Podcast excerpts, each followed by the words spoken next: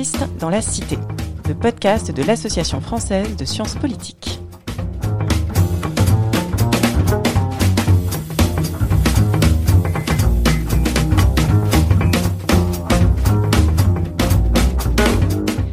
Bonjour et bienvenue dans Politistes dans la Cité, le podcast qui vous parle des sciences du politique et de leur contribution à la vie politique en France et à l'étranger. La science politique, c'est une discipline, des concepts, des controverses, mais c'est aussi, et peut-être avant tout, un métier fait par des enseignantes chercheuses et enseignants-chercheurs qui œuvrent au quotidien à produire et à transmettre des savoirs sur la manière dont le pouvoir est façonné, légitimé, mis en œuvre, contesté, hier comme aujourd'hui. Je suis Marie-Chloé et pour ce troisième épisode de Politiste dans la Cité, j'ai le plaisir de recevoir Youssef El Chazli, actuellement chercheur postdoctoral au Crown Center for Middle East Studies à l'université Brandeis aux États-Unis, pour parler de ses recherches dans le contexte des printemps arabes. Bonjour Youssef El Chazli. Bonjour Marie-Louis. Youssef El Chazli, je vais rapidement retracer votre parcours qui, bien que relativement jeune, n'est pas des plus linéaires, mais j'imagine que c'est le lot de toutes celles et ceux qui travaillent sur les révolutions. Après votre master à Sciences Po Paris et un premier mémoire de recherche en 2010 sur l'influence des mouvements pro-palestiniens dans la politique étrangère égyptienne, vous allez bifurquer. D'abord géographiquement, en direction de la Suisse, où vous rejoignez le CRAPUL, le centre de recherche sur l'action publique de l'Université de Lausanne, mais en gardant quand même un pied à Paris, à la Sorbonne cette fois-ci, et on sait bien qu'à deux arrondissements près, les paradigmes scientifiques dominants dans l'étude des relations internationales peuvent être un peu différents. Vous bifurquez aussi intellectuellement puisque vous délaissez la politique étrangère pour travailler sur la révolution égyptienne. Une révolution en cours que vous abordez sous de multiples angles dont certains à l'époque étaient assez nouveaux. Puisque dès 2011, vous avez écrit sur l'influence des réseaux sociaux et de la génération Facebook dans le déclenchement de la révolution ou encore sur la scène musicale alternative à Alexandrie. En 2018, vous avez soutenu votre thèse intitulée Devenir révolutionnaire à Alexandrie Contribution à une sociologie historique du surgissement révolutionnaire en Égypte. Cette thèse a reçu le prix Dalloz et elle vient tout juste d'être publiée dans la collection La Nouvelle Bibliothèque des thèses. Et c'est ce travail qui va être au cœur de notre conversation aujourd'hui. Et toutes les références seront bien sûr à retrouver sur la page dédiée à l'épisode. Alors Youssef El Chazli, je voudrais qu'on commence cette discussion en revenant dix ans en arrière, fin janvier 2011, au moment où le régime de Moubarak va véritablement basculer après des semaines de manifestations. Vous dites de ceux qui seront vos futurs enquêtés qu'à ce moment-là, ils oscillent toujours entre une grande prudence et en même temps une relative confiance. Alors moi, ce que je me demande, c'est vous, quel est votre état d'esprit à ce moment-là? Et est-ce que vous avez l'impression que parce que euh, vous êtes euh, formé euh, aux sciences politiques, parce que vous avez aussi une certaine politisation, est-ce que vous avez l'impression d'avoir un autre regard que vos futurs enquêtés sur ce qui est en train de se passer? Oui, alors effectivement, disons les plus pour rappel, les manifestations commencent en Égypte le 25 janvier. Entre le, 25, le 26, 27, on a une sorte de, crescendo qui se met en place. Et le 28, c'est vraiment la journée du basculement. C'est là où on passe un peu des manifestations un peu partout euh, à une situation de révolution. Et moi, moi, j'arrive en Égypte le 29. Euh, j'arrive le 29 euh, sur, euh, j'arrive dans la ville euh, balnéaire d'Urgada parce que l'aéroport du Caire a été fermé par le régime. Et c'est une journée un peu un peu bizarre le 29 et le 30 parce que c'est des, des journées un peu qu'on pourrait apparenter à la grande peur durant la Révolution française. C'est ce qu'on appelle la journée de la perte du contrôle sécuritaire, où euh, toute une série de pillages, euh, d'attaques, euh, de violences ont lieu, et un couvre-feu est, mis en place à partir de, de 14-15 heures. Et en fait, moi, j'arrive dans ce contexte-là, au Caire, sans communication, dans la capacité de rejoindre les gens que je connais, de me, de me, de, de me rendre sur la place Tahrir. Et je suis recueilli par une, euh, un jeune homme avec qui je sympathise dans le bus et je me retrouve dans, dans cette famille, euh, dans un quartier populaire. Et disons, ça c'est le, le, premier choc euh, qui va avoir des effets sur ma manière de concevoir l'événement. C'est-à-dire que malgré mes opinions politiques, malgré mon soutien à l'événement qui est en train de, naître, je me retrouve entouré dans une petite cellule de gens euh, qui auraient tout intérêt à croire en la révolution parce qu'ils sont déclassés, ils ont euh, des moyens, ils, voilà, ils sont, ça vient d'un milieu populaire, ils n'ont pas de, de, de, moyens de subsistance très élevés. Euh, et ils sont très hostiles à l'événement en train de, naître. Et je me retrouve à moi-même avoir beaucoup de doutes euh, sur ce qui est en train de se passer. Et le lendemain, après avoir passé une nuit où il y a des coups de feu à répétition dans la rue, où voilà une sorte de d'effervescence, mais aussi de peur assez forte. je me retrouve sur la place Tahrir et là tout d'un coup tous ces doutes disparaissent et je me retrouve dans des cercles euh, disons des cercles de pairs, hein, des cercles de référence qui sont les miens euh, généralement, les cercles militants, les cercles politiques. Et, et du coup, très vite, je, je, je prends la mesure de l'importance de l'effet du local euh, des groupes de pairs et disons de remettre en question ce qui serait évident, c'est-à-dire de penser bah, une personne pauvre a tout intérêt à faire la révolution, une personne, etc., etc. Et donc ça, disons, ça sera un peu le point de départ euh, de la réflexion qui va ensuite émerger euh, dans la thèse. Et juste pour préciser sur le contexte, vous, vous veniez pour quelle raison au Caire fin janvier 2011 donc moi, je, juste avant début, tout début janvier, je commence une thèse en fait sur les protestations en Égypte euh, et le mouvement pro-palestinien, toujours un peu dans la lignée de mon mémoire, euh, en Suisse, hein, Lausanne. Euh, et quand commence, quand débute le mouvement, je le suis sur les réseaux sociaux et puis très très vite, je décide de partir pour bah, pour ne pas rater pour ne pas rater l'événement, pour ne pas rater la révolution, disons et parce que c'est des thématiques qui m'intéressent. Mais pendant ce temps-là, et encore pendant un an et demi à peu près, ça ne sera pas mon objet de recherche. Je vais continuer à travailler sur mon premier sujet, sur la politique étrangère et les mouvements pro-palestiniens. Et c'est au bout d'un an et demi d'entêtement, dirait une de mes directrices de thèse, Mounia Benani Shraibi, que je finis par, disons, euh, euh, enfin, me tourner vers le sujet de la révolution et notamment sur le sujet de la révolution dans ma ville d'origine qui est Alexandrie. Mais alors justement, comment est-ce que vous vous expliquez ce souhait, euh, non plus seulement de participer, puisque c'est un peu aussi ce que vous décrivez ici, vous étiez quand même sympathisant de ces mouvements, et là vous vous dites, euh, vous allez changer de sujet et que vous allez euh, vraiment étudier ce moment que vous appelez dans votre ouvrage le surgissement révolutionnaire, et peut-être que vous pourrez aussi nous, nous en dire un petit peu sur les raisons pour lesquelles vous avez mis ce concept au centre de, l'analyse. Oui, alors je, pense qu'au départ, j'ai vraiment une attitude où je, ne veux pas presque euh, salir euh, l'événement révolutionnaire en essayant de le comprendre. Donc j'ai une, attitude de, rejet où beaucoup de gens, disons, euh, se mettent à étudier la révolution parce que c'est à la mode, il y a voilà, un regain pour ça, et moi j'évite de le faire. Et puis finalement, je pense que j'ai une certaine insatisfaction par rapport à ce que je lis euh, sur les révolutions à ce moment-là, notamment la révolution égyptienne, mais les révolutions arabes. Et j'ai la chance euh, au Crapule, donc à, Lausanne, de travailler avec un certain nombre de personnes qui s'intéressent euh, aux révolutions, donc au Maroc, en Tunisie, dans d'autres endroits. Et ça va me pousser, à, partir de certaines lectures, de, de vouloir, disons, restituer ces variations localisées qui moi m'avaient marqué dans mon expérience de la révolution, c'est-à-dire comment selon les quartiers, selon les groupes de pairs, selon les groupes d'appartenance, on pouvait avoir des attitudes très très variées et qui pouvaient elles-mêmes changer très très vite dans le cours du temps. Et donc c'est ça qui me pousse et, et à la lecture euh, euh et, et, ensuite l'intérêt dans la révolution égyptienne, l'espèce de métonymie qu'il y avait entre la révolution égyptienne et la place Tahrir, donc le Caire comme étant le, le, le centre de l'univers euh, pour pour beaucoup d'Égyptiens. Euh, bah pour moi en tant qu'Alexandrin, j'avais aussi envie de décentrer ce regard et de regarder.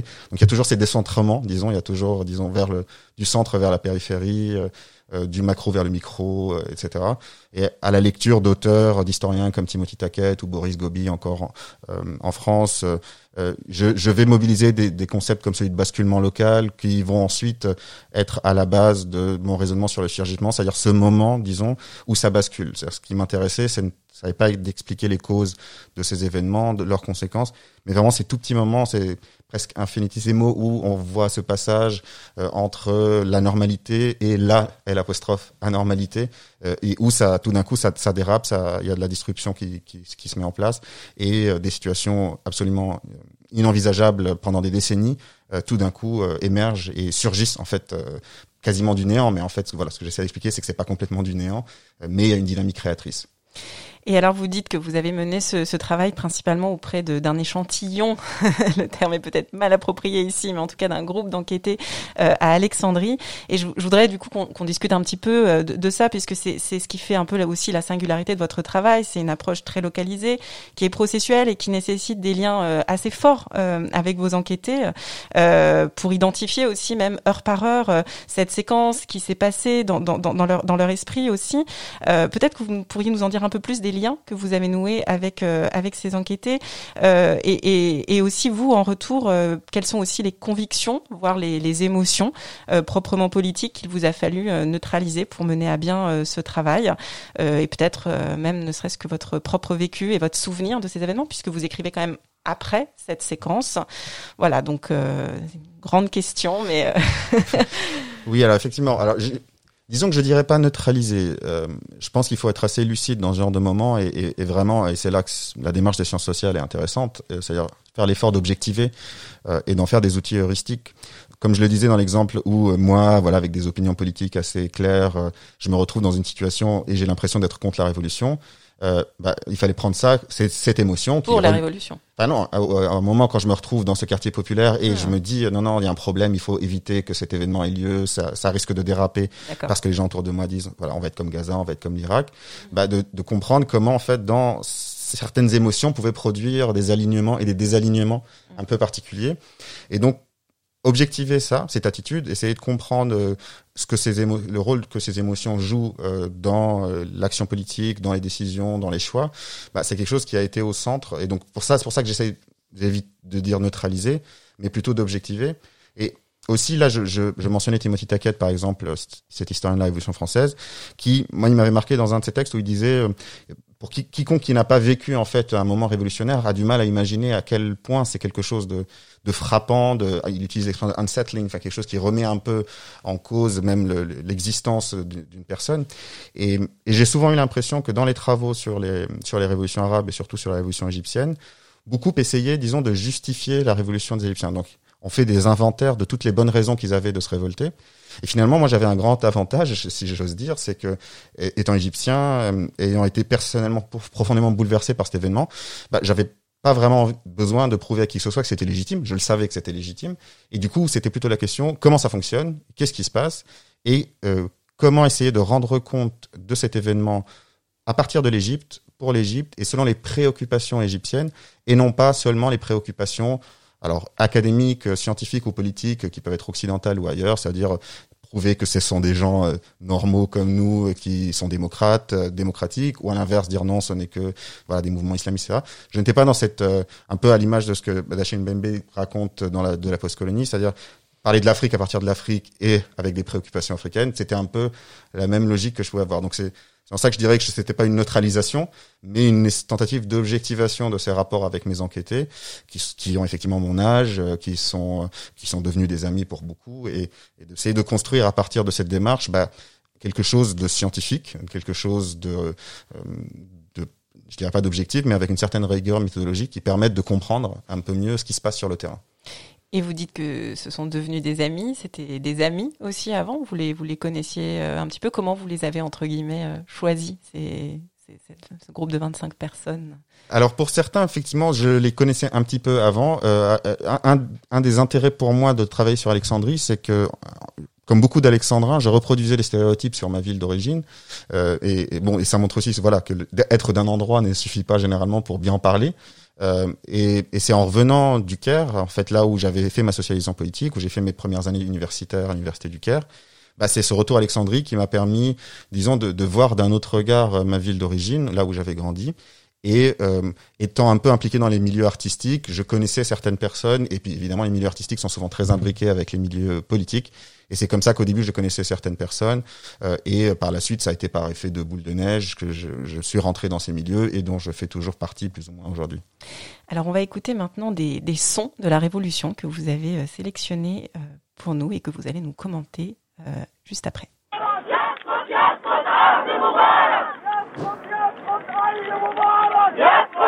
يسقط اي مبارك يسقط يسقط كل مبارك يسقط يسقط كل مبارك تحت الجزمة اي مبارك تحت الجزمة كل مبارك تحت الجزمة أي مبارك. محامي. يا مدير يا مدير هل علاقك بالتحرير هل علاقك بالتحرير هل علاقك بالتحرير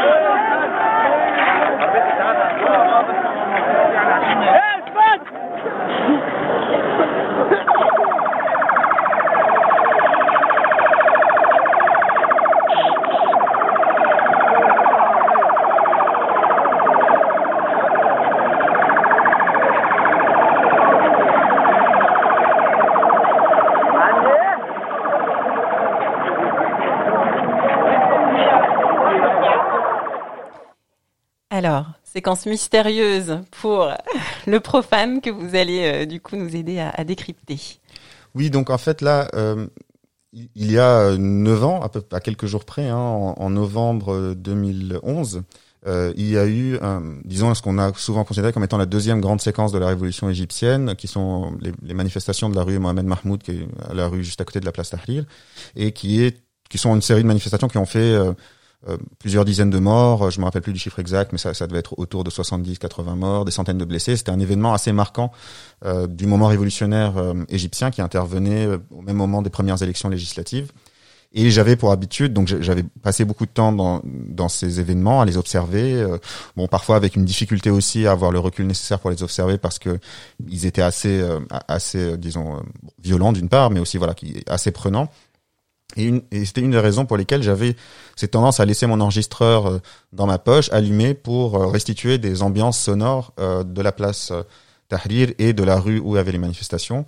Et donc là, ce que cet extrait est un montage en fait. Donc j'ai un enregistrement qui fait plusieurs heures, dont j'ai pris quelques petits extraits et où on entend plusieurs choses. On entend les chants, hein, les chants. par exemple, ça commence par Abba Abba Moubarak et Abba Abba tous les Moubarak, par tous les Moubarak, entendu tous ceux qui viennent lui suivre. Euh, mais aussi on, entend euh, un, un, des cris qui est esbat, ça veut dire tenez bon, et c'est quand, euh, disons, les forces de police attaquées ou les manifestants entre eux se disent tenez bon pour essayer de tenir les lignes, tenir les rangs. Et enfin, on entend laisser passer et on entend l'ambulance derrière parce que un une des choses marquantes, disons, dans ces événements, c'était les fils de, de blessés ensanglantés qui passaient quasiment sans arrêt. Euh, et qui allait vers les hôpitaux euh, qui avaient été mis en place.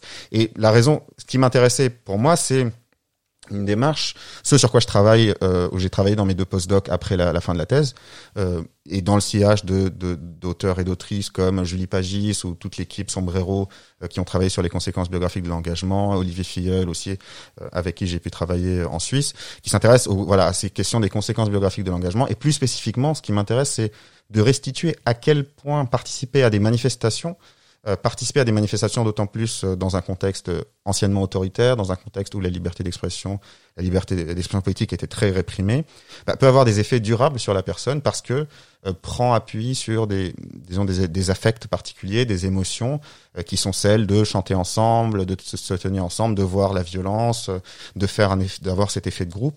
Et donc comment ça, ça peut avoir des effets durables ensuite sur la socialisation politique des individus, sur la manière dont ils vont se comporter dans les années à suivre, euh, etc. Et donc euh, voilà, je voulais choisir ça en référence aussi, encore une fois, à cette citation de Timothy Tackett que, que je mobilisais. Ça veut dire que c'est difficile finalement en observant de loin, en ne rentrant pas au plus près de, de vraiment de ce côté de la chair de, de l'événement révolutionnaire, de disons de comprendre à quel point ce sont des événements bouleversants euh, qui vraiment euh, pénètre, euh, disons, l'être profond des, des, individus et qui laisse des euh, traces euh, qui peuvent rester pendant très longtemps et qui ensuite pourront réémerger dans la vie de couple, dans les rapports de genre, dans le rapport à l'emploi, etc. Et donc voilà, c'était c'était dans cette volonté de, de, de, ces travaux sur lesquels donc ces choses sur lesquelles j'ai pu travailler depuis. Et alors ces traces, elles concernent vos enquêtés, mais euh, elles vous concernent aussi euh, dans cette seconde partie. Moi, j'aimerais bien qu'on parle un peu quand même euh, de la gestion de ces deux rôles. Hein. Observateur qui, doit rester critique, participant à un processus révolutionnaire. Vous avez été témoin de cette révolution en train de se faire, et, est-ce que quand même le travail de thèse, il n'a pas impliqué un moment de, se sortir? Véritablement du jeu politique. Alors ça peut être de, de multiples façons, peut-être tout simplement à un moment donné en arrêtant d'y aller, de, de, voir les gens pour revenir un peu à soi à son travail. Comment est-ce que vous avez géré euh, ce qui, pour certains, parfois est presque une sorte d'un peu de, schizophrénie euh, Ou est-ce que vous avez considéré qu'au contraire, c'était bien que ça s'alimente euh, continuellement Vous aviez besoin de ce matériau pour, pour votre réflexion? Je pense que c'est difficile là de ne pas tomber dans l'illusion rétrospective et de reconstruire ce qui a été le mieux. Je pense que ça a été un mélange de, tout ça. Euh, en réalité, alors je, suis je suis un observateur, je suis un observateur engagé sans doute peut-être un, un, participant ordinaire à la révolution, mais je suis pas un participant au sens euh, fort, je suis pas militant, je suis pas un activiste, euh, au moins parce que je ne fais pas face aux mêmes risques, disons, et aux mêmes contraintes que, celles et ceux qui font ça euh, ont pu ont pu subir hein, ces dernières années. Donc de ce point de vue-là, ça, ça, n'est pas le cas, mais c'est vrai que c'est un problème quand on fait une thèse vous savez, il y a toujours cette attitude quand on est doctorant ou doctorante et quand on nous dit sur quoi, sur quoi, sur quoi tu travailles, bah, il y a toujours un peu cette, cette réponse toute prête qu'on a. Et puis moi, je disais, bon, je travaille sur la révolution égyptienne, la révolution Alexandrie. C'était très vague. Et, euh, et moi, ça me permettait de ne pas expliciter ce que je faisais. Mais finalement, du coup, c'était interminable parce que la révolution est un processus ouvert qui ne se termine pas, etc. Et donc, à un moment donné, c'est souvent aussi le rôle d'être directrice de thèse dans, dans mon cas, mais de dire, euh, de mettre un peu le haut là et de dire, bon, maintenant, il faut, faut s'arrêter, d'aller sur le terrain et il faut euh, écrire ou faut essayer d'écrire. Et donc, c'est là où l'aide de, de mes directrices de thèse a été précieuse, c'est-à-dire de vraiment choisir ces moments. Après, je, pourrais presque dire l'inverse, c'est-à-dire de dire que ce n'est pas le fait de faire une thèse qui m'a sorti du jeu politique, mais l'inverse qui m'a fait rentrer dans le jeu politique. Parce que je dirais que euh, en fait, une thèse, c'est une ressource. Hein, elle nourrit un capital politique euh, dans, pas mal de contextes, mais en tout cas, c'est le, cas en Égypte. Et, n'étant pas issu d'une famille militante, euh, ni de, en plus du centre, ni du Caire, donc devenant d'une ville de province, euh, finalement, j'étais un inconnu si ce n'est par euh, le fait que je suis un chercheur en sciences sociales, euh, que j'ai un doctorat maintenant et que du coup je vais écrire avec cette autorité aussi, avec ce, l'autorité symbolique euh, et morale d'avoir un doctorat en sciences politiques. Donc je dirais que de manière presque inverse, c'est la, c'est la thèse qui m'a fait rentrer dans le jeu politique.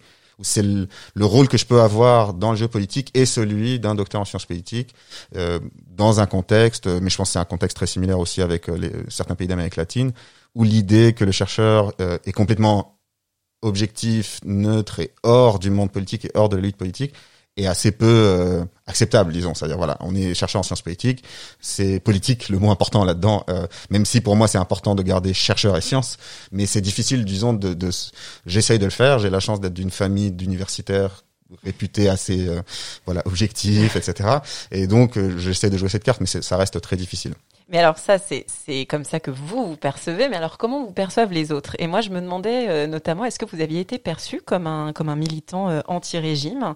Euh, quel est quel est comment est-ce qu'on vous voit dans dans, dans dans dans les lunettes derrière les lunettes du, du gouvernement ou même d'autres types d'acteurs comme les médias, par exemple? Comment est-ce que vous êtes perçu de l'extérieur? Bon, alors c'est variable évidemment selon les périodes, hein, mais mais je dirais que en tout cas pour la question de de l'État, alors bon, comment l'État me perçoit les, voies de, l'État sont impénétrables, donc c'est difficile. Après, en revanche, euh, le contexte en Égypte est difficile, hein, le contexte euh, des sciences sociales particulièrement difficile, euh, mais personnellement, je n'ai jamais eu de problème. Donc ça c'est c'est un fait. Alors est-ce que je je sais pas si je dois m'en réjouir ou pas, mais euh, enfin si je m'en réjouis évidemment. Mais du, du, moi je n'ai jamais arrêté de travailler sur l'Égypte. J'y retourne euh, souvent. Euh, J'écris, je publie. Tout mon travail est public. Je ne, je ne cache pas ce que je fais. Euh, voilà, le, le, livre issu de la thèse raconte euh, ce que j'ai fait dans ma thèse. Euh, et j'écris parfois dans les médias comme le média indépendant Madame Osr, qui est voilà, le, disons le seul média indépendant encore, enfin, un des rares qui, qui existe encore en Égypte. Euh, mais euh, je n'ai jamais eu euh, la moindre type de disons de, de, de, harcèlement de la part des autorités de ce point donc de ce point de vue là je, en, en, mon nom propre je ne peux pas dire que j'ai été visé ou j'ai eu le moindre problème pour pour mener euh, mon travail. Après, voilà, je, je, je pars en Égypte demain et on, on, verra à ce moment-là. On si... vous revoir après. Voilà. Euh, et donc, euh, d'une manière générale, les retours, s'il y en a eu, euh, de votre euh, travail en Égypte? Alors euh, là, pour le coup, de manière générale, ça peut être soit l'université, soit même vous, vous enquêtez. Je ne sais pas si le fait que l'ouvrage soit publié en français était un problème ou pas en termes de, de, de diffusion. Oui, alors c'est sûr que c'est donc l'Égypte est un pays qui est plus anglophone, que francophone. Hein. Il a il a été francophone mais beaucoup moins. Euh, donc il y a, y, a, y a, un lectorat diminué, c'est sûr, euh, pour pour euh, un livre comme celui-ci. Euh, pour quand j'ai pu écrire en anglais ou en arabe, bah, j'ai pu voir les, les, réactions que ça peut susciter. Évidemment, là, dans un mois, euh, enfin un, peu plus d'un mois, ça sera les dix ans de la révolution égyptienne. Euh, donc évidemment la question de la mémoire euh, est là, ça, ça, ressort un peu les récits des, sur les origines, etc. C'est quelque chose qui est assez euh, d'actualité. Donc de ce point de vue-là, ça intéresse, mais aussi parce que les autres thématiques sur lesquelles je travaille, comme je disais, sur les conséquences biographiques de l'engagement, bah, ça veut dire de poser la question, pour le dire de manière très, disons, résumée, c'est qu'est-ce qu'il en reste de ça? Est-ce qu'il en reste quelque chose ou tout ça c'est fini? Et donc évidemment, si on se pose la question de qu'est-ce qu'il en reste, bah ça fait qu'il y a un intérêt euh, dix ans après, euh, mm. voilà, avec avec cette actualité là qui, qui Après, euh, moi, disons, le rapport que j'ai entretenu avec mes enquêtés a toujours été celui-ci, c'est-à-dire que euh, mes enquêtés me disaient toujours, bon voilà, toi tu fais ça pour, euh, disons, euh, avoir ton doctorat, trouver un poste, être chercheur, c'est ça, c'est ta vie, c'est très bien. Euh, nous, ce qu'on attend de, de toi, c'est un livre en arabe à un moment donné, qui soit un livre, un récit, hein, pas une question de, de sciences sociales ou pas des grandes questions théoriques, mais qui soit une, un, récit qui permette d'avoir deux choses en même temps. La première, c'est une histoire des vaincus, parce que ce sont malheureusement des vaincus, ceux dont je raconte l'histoire. Hein. Euh, objectivement, beaucoup sont soit en prison, soit passés par la prison, et, puis voilà. Et, dans le cas égyptien aujourd'hui, les options euh, qu'ils défendaient euh, bah, n'ont pas fonctionné.